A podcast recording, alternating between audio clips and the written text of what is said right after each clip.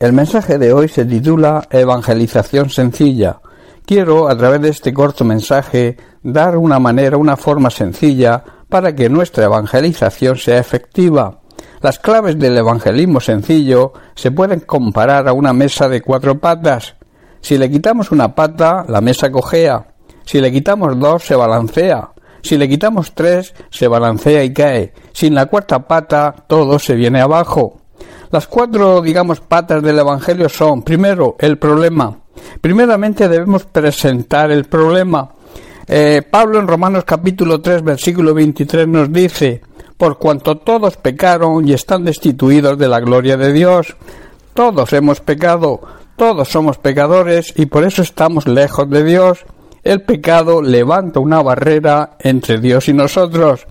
La humanidad que no cree en Dios tiene un problema. La desobediencia a los mandamientos de Dios es pecado, pero no debemos confrontarlo con su pecado de una manera en la cual se sientan acusados. Esto nunca debemos hacerlo, sino que a través de sencillas preguntas, de preguntas hábiles, ellos mismos se sientan y se vean como en un espejo, que ellos mismos se sientan acusados por su propia conciencia.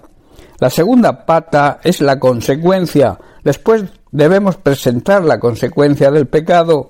En Romanos 6:23 en la segunda en la primera parte del versículo dice, porque la paga del pecado es muerte.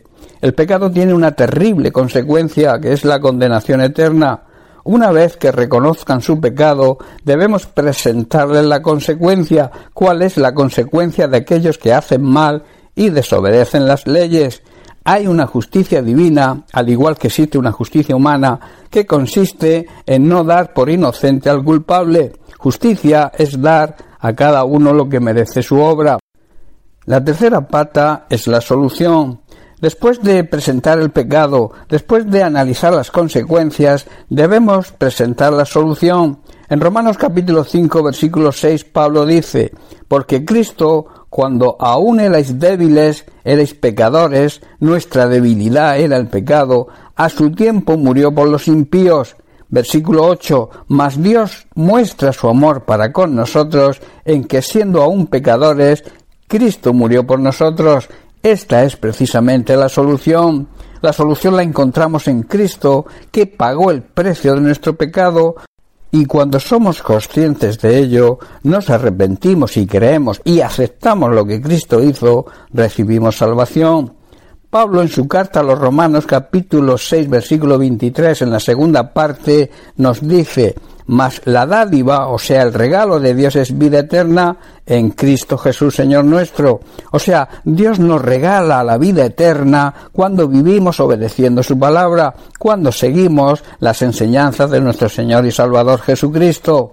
Una vez que se reconoce el pecado y se conoce la consecuencia, es cuando debemos presentar la solución y esto va a producir el arrepentimiento y luego el aceptar el sacrificio y la resurrección de Cristo como esa solución produce la salvación, produce vida eterna.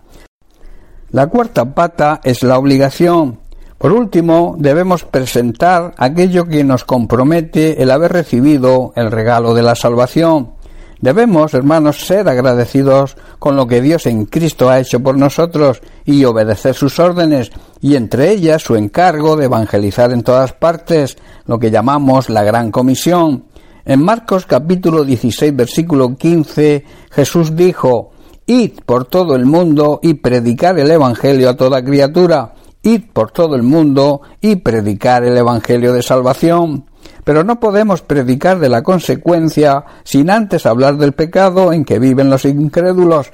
Pecado por excelencia es no creer en Jesucristo. Tampoco podemos hablar de la solución sin antes hablarles del pecado y sus consecuencias. Y por último, no podemos hablar de la obligación de predicar el Evangelio si antes no son conscientes de pecado y por tanto también ignoran su consecuencia y mucho menos creerán en la solución creerán en la necesidad de arrepentirse y creer en Jesucristo. Así que este es el método sencillo que tenemos los creyentes de dar testimonio de nuestra fe y de llevar a cabo la gran comisión y de evangelizar correctamente y de una forma sencilla. Por tanto, para poder realizar correctamente y de una manera efectiva la gran comisión, no debemos olvidar ninguna de las cuatro patas de esta supuesta mesa y tampoco el orden de hacerlo. Primero debemos presentar el problema, presentar el pecado, luego la consecuencia, lo que produce el pecado, que es la muerte eterna, la condenación, luego dar la solución, que es Cristo Jesús, que dio su vida por nosotros, cargó con nuestro pecado, y por último todo esto conlleva y nos lleva a la obligación de evangelizar. Si así lo haces, ten por seguro que dará resultado. Bien, pues hasta aquí el mensaje de hoy. Que Dios te bendiga. Un abrazo.